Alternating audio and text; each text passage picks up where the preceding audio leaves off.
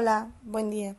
En este podcast, mis compañeras Alejandra Miguel, Zaira Yolotzin y su servidora Dafne Yaritzi les hablaremos acerca del desarrollo cultural y tecnológico de la globalización y su impacto en la vida social.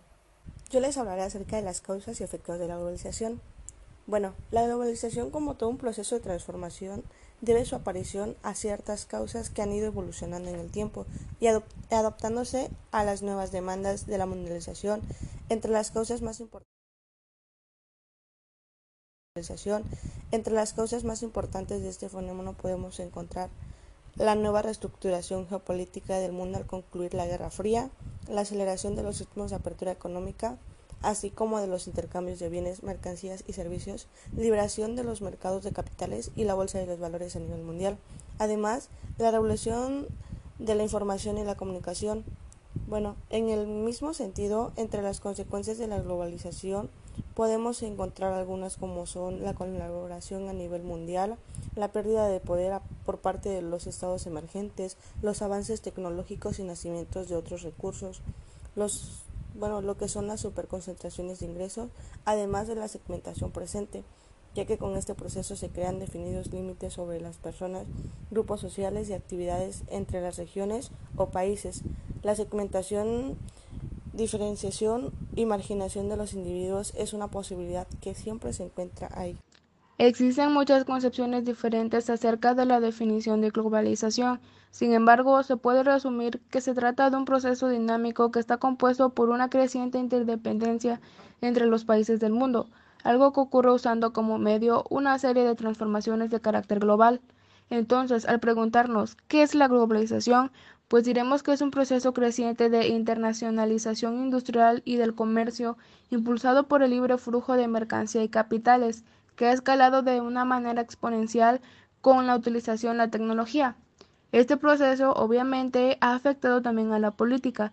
La noción de que las naciones no están solas en el mundo ha provocado que determinadas decisiones de carácter global deban ser tomadas en un consenso entre todos los países a través de los organismos designados.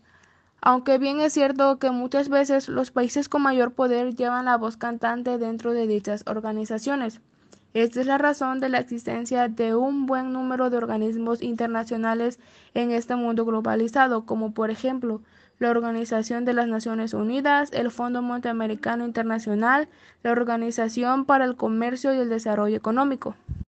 Principalmente la globalización puede ser vista como un fenómeno económico que en las últimas décadas ha experimentado una serie de cambios relevantes.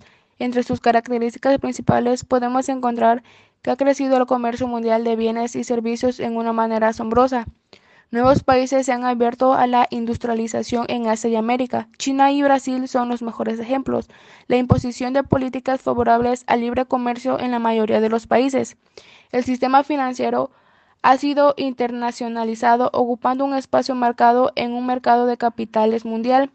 Se ha contado con el apoyo de grandes instituciones internacionales, tales como los casos del Fondo Monetario Internacional y el Banco Mundial.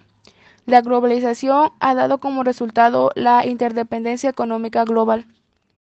En la cara amable de la globalización se puede encontrar las señales que caracterizan a las sociedades más modernas. 1. La extensión de la comunicación. El intercambio cultural. La comunicación permite el intercambio cultural. Este conocimiento compartido enriquece a todos, tanto en el ámbito de las ideas como el del económico.